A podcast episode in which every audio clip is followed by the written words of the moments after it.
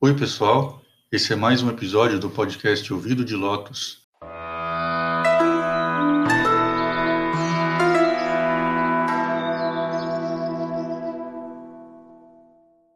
E esse é o nosso encontro semanal para conversar sobre budismo e espiritualidade. O meu nome é Marcelo, mas o meu nome dármico, ou seja, o meu nome de monge, é Shakya Pundarika Karna. E Pundarika Karna como eu às vezes comento, significa ouvido de lótus em sânscrito, e por isso esse nosso podcast tem esse nome. E não apenas o podcast, mas também a minha conta no Instagram tem esse mesmo nome. Então, se você me procurar lá por Ouvido de Lotus, tudo junto, você também me encontra.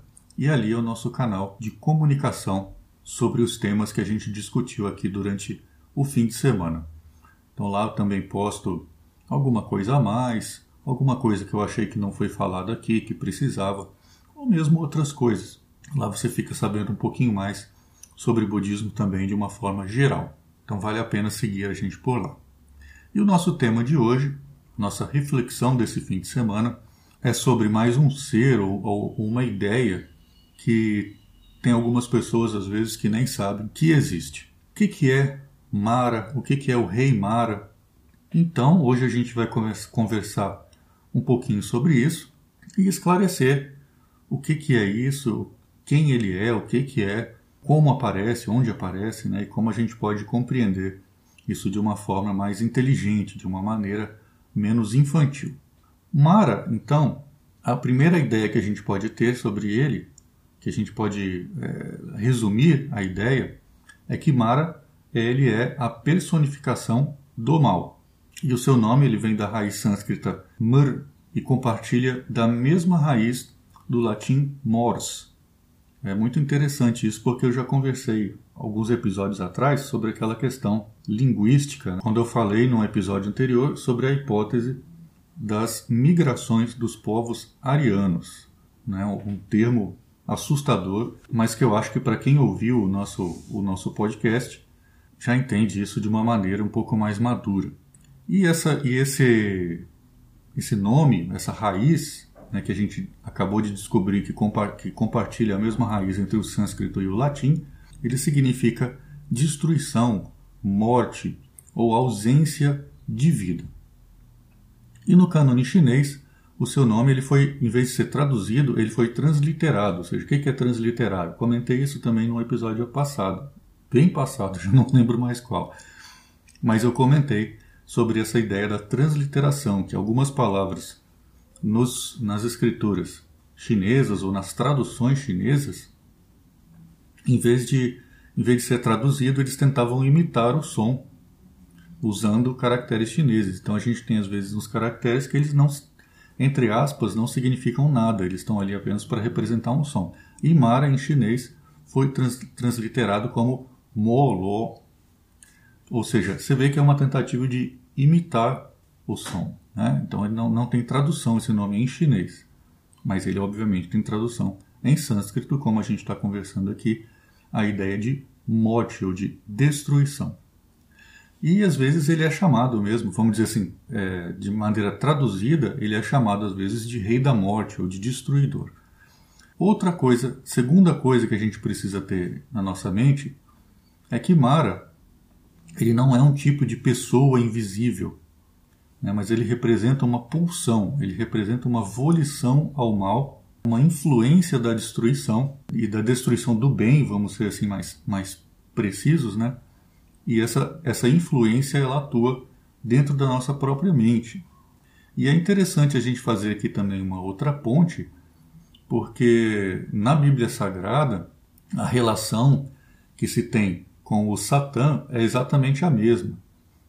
Né? Embora isso não, isso não fique tão claro, apesar de que aqui a gente acaba desdobrando para um outro assunto, para uma outra questão, né? mas só para não passar em branco, esse nome, Satã ou Satanás, como a gente traduz, ele não é um nome próprio, mas é, ele é um termo que, uma palavra que por muito tempo ele teve apenas um sentido genérico de adversário, né? de, de oponente, e sempre que o povo hebreu, você pegar lá no Velho Testamento, toda vez que ele encarava um inimigo, esse povo encarava um inimigo, uma batalha, esse inimigo ele era chamado de Satã, ou seja, o oponente, o adversário. E isso também acaba se aplicando, vamos dizer assim, por extensão, quando esse adversário, entre aspas, eram também as dificuldades internas, essa, essas batalhas espirituais, né, essas batalhas internas que ocorrem dentro da gente. Então, da mesma maneira que no budismo, esse nome Satã, ele também não era indicador de uma personalidade individual, mas era de, dessa volição ao mal, essa inclinação ao mal. Tem, tem estudos até que discutem esse assunto e, e explicam que o nome Satã passou a ser usado como o, o nome de alguém, né, indicador de alguém, muito, uma questão muito tardia. Teve, então, essa questão, obviamente, existe, se tornou isso, mas originalmente não era. Mas aí, como eu, como eu comentei, esse parêntese aqui foi só para a gente reforçar essa ideia de que, da mesma maneira que o Satã, né, apesar de Mara ser um símbolo, é um símbolo de algo real, é um símbolo de algo verdadeiro, de uma influência maligna, dessa inclinação.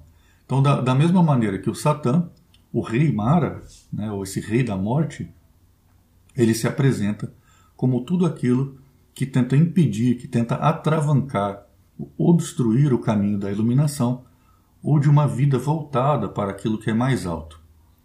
Mara, então, ele aparece nos sutras como o rei demônio que tenta impedir o Buda de atingir a iluminação. Para isso, ele semeia, tenta semear ao menos, né, na mente de Buda, dúvidas, hesitação e vai tentando atacá-lo com as suas ilusões.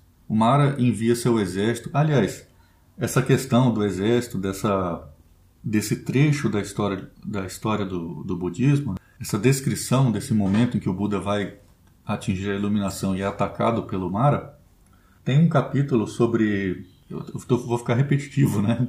Todo, todo episódio tem um capítulo no meu livro, porque os budistas são ou, ou deveriam ser vegetarianos. Lá eu descrevo com mais detalhes o, como era esse ataque, o que, que aconteceu. Tal. Obviamente, tudo isso são símbolos, né? como a gente já vem comentando, mas não deixa de ser muito interessante você tentar ler e analisar esses símbolos, perceber o que está por trás daquilo. Então lá no Instagram, na descrição do perfil tem um link e nesse link você é direcionado lá para o livro. Então tem um capítulo sobre esse, sobre esse ataque. Mas como eu estava falando, né, o Mara envia o exército, envia suas filhas e essas, esses ataques eles tentam impedir que o Buda se concentre. Eles tentam convencê-lo de que ele deve aproveitar a vida, aqui entre aspas, né? de que ele deve se divertir, de que ele tem que esquecer dessa ideia de realização espiritual, que isso é uma enorme perda de tempo, que isso é uma besteira, que isso não traz nenhuma vantagem para ele. E o Mara também tenta convencer o Buda que, de que a morte era algo muito distante, e por isso o estudo e a dedicação ao que é transcendente, ao que está para além dessa existência nossa, poderia ficar para depois, porque a morte vai demorar muito. E é somente quando ele não escuta não dá ouvidos a essas artimanhas de Mara, ele observando tudo aquilo como uma grande ilusão, ou usando um, uma expressão que, que está nos sutras e que eu cito também lá no livro, quando ele compreende que esses, esses prazeres, essas distrações, né, esses divertimentos, eles são, eles se revelam na verdade como uma lâmina afiada, lambuzada de mel, e isso é uma, é uma, uma expressão que tem nos sutras e que é muito forte, né, ela é muito é, intensa, né? uma, um, uma espada, uma navalha muito afiada que está lambuzada de mel. Né? Isso é, é a ilusão do prazer nesse, nessa existência. Né? Quando ele não dá ouvidos a isso, ele dispersa essas forças de Mara e ele alcança o estado de total clareza que a gente chama de iluminação ou de despertar. Como eu comentei lá no livro, tem essa questão um pouco mais desenvolvida, é bastante interessante alguns detalhes e com alguns pontos que eu destaco lá para gente que a gente possa refletir. E além disso, Mara, junto com seu exército, suas filhas e filhos, ele habita esse reino das sensações. E é através disso que ele tenta distrair e enganar a todos, de forma que as pessoas não percebam o grau de ilusão que elas estão inseridas. Ou seja, uma pessoa, mesmo em vida, Né? Por que, que a gente chama essa, essa ideia da morte como a, a ausência de movimento, né? a ausência de vida? A pessoa, mesmo em vida, tomada por essa ilusão de Mara, ela vive como um tipo de, de caveira inerte, um tipo de corpo inerte, muito antes de morrer. É um indivíduo que, mesmo estando vivo, ele é alguém que não foi capaz de realizar nada internamente. Foi alguém que ficou perdido entre esses joguetes, né, entre esses demônios fantasmas, animais, monstros que habitam a mansão incendiada. E essa questão da mansão incendiada é uma parábola muito famosa que está no capítulo 3 do Sutra do Lótus. Se você não conhece, pois eu posto alguma coisa lá no Instagram.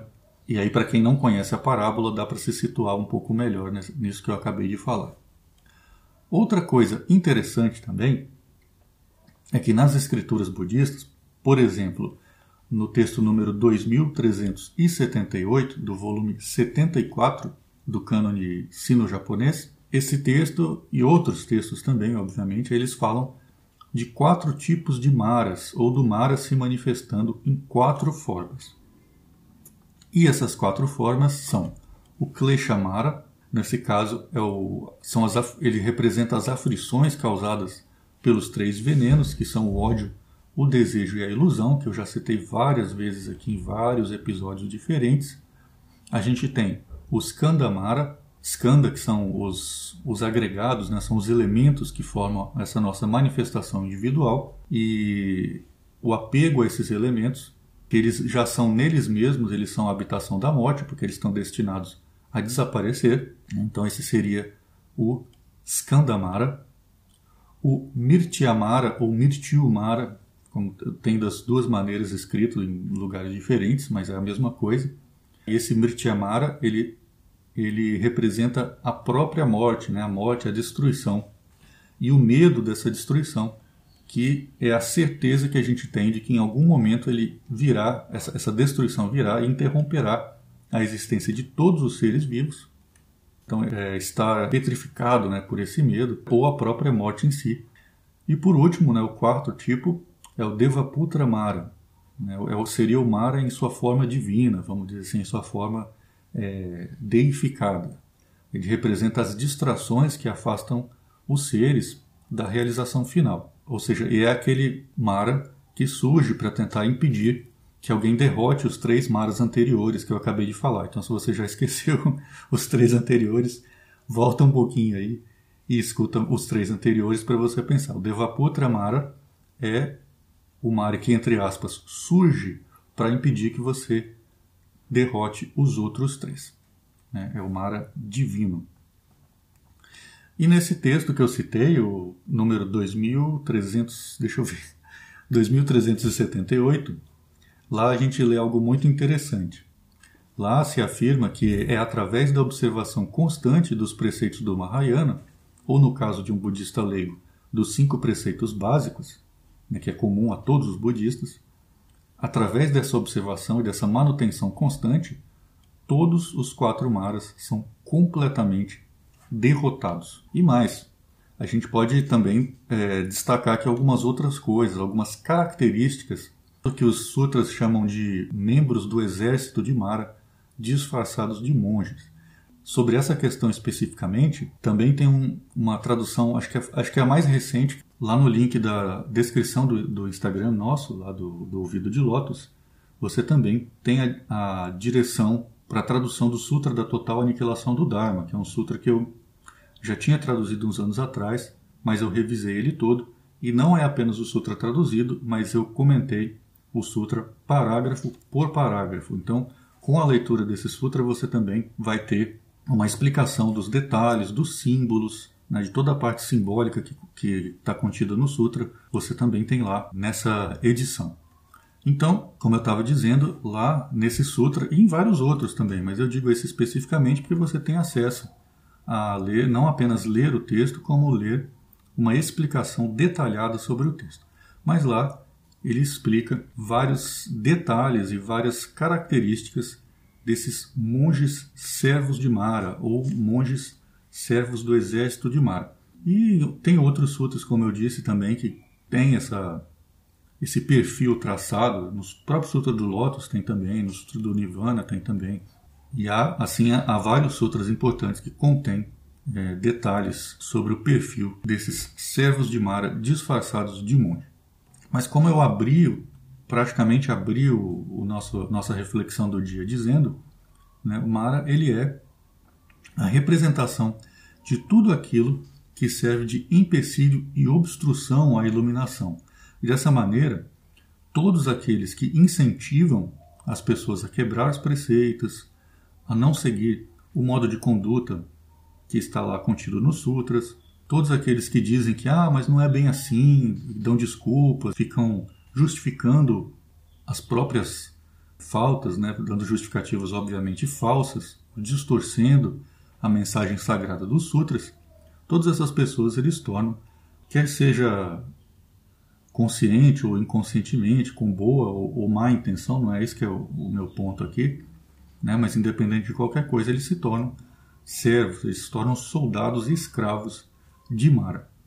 E dessa maneira, o que a gente precisa entender ou concluir aqui é que mesmo compreendendo que Mara ele é uma personificação do mal, ele é um símbolo, isso não significa que o mal seja uma invenção, uma convenção, né? uma, uma criação arbitrária.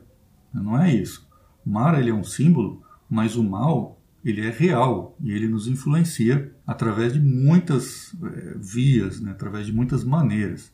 A gente precisa desenvolver a capacidade de discernir e de enxergar Mara e seu exército que nos ataca de muitas formas e que ele está ali numa mentira, numa falta de compaixão pelo próximo ou pelos demais seres vivos, quando nós damos ouvidos aos maus amigos, há muitas brechas por onde Mara entra e se aloja na nossa mente, e no Dhammapada, o famoso conjunto de versos que contém uma espécie de síntese do pensamento budista, lá a gente lê que a nossa mente deve estar guardada numa fortaleza impenetrável, como se fosse o nosso maior tesouro. Então, é, eu acho que a, a ideia que foi bem estabelecida, essa questão da gente compreender o Mara, não como uma, uma espécie de, de criatura que fica ali te incentivando a fazer coisas erradas, mas a essa inclinação, esse, essa volição à realização do mal, ou a pensar o mal, a falar o mal. Né? A gente tem a, no budismo a gente tem a ideia do karma atrelada aos, aos três karmas, né, as três ações, né, que são as ações através dos pensamentos, da fala e do corpo. Né? Então a gente e assim o Mara ele pode atuar ou, ou nos influenciar através desses três karmas, dessas três ações, através do pensamento, das palavras e do corpo. E essa fica sendo a nossa reflexão desse fim de semana. Um tema que é, é simples, né? Não, da gente entender, é fácil da gente entender, especialmente com já tendo, vamos dizer assim, um background do, dos outros episódios, a gente entende de uma maneira um pouco menos supersticiosa e um pouco mais real, que aliás eu acho muito mais interessante, inclusive, do que tipo, uma visão supersticiosa. Né? Quando você entende isso como algo real e como algo que acontece, você tem mais condições de vencer esse mal, de aplacar essas influências e essas volições. Então eu te agradeço por ter ouvido mais esse episódio. Eu tenho tido muito problema com som, eu acho que eu já comentei isso lá no Instagram também. E eu estou lutando aqui para tentar melhorar o nosso áudio. Então eu agradeço a sua paciência também com os episódios que estão com áudio horroroso, mas que a mensagem é o que vale a pena. Né? A gente está aqui para entender a questão. Eu espero que você tenha uma um restinho de fim de semana bom, uma semana excelente e no próximo fim de semana a gente se encontra de novo. Um grande abraço e até lá. Tchau!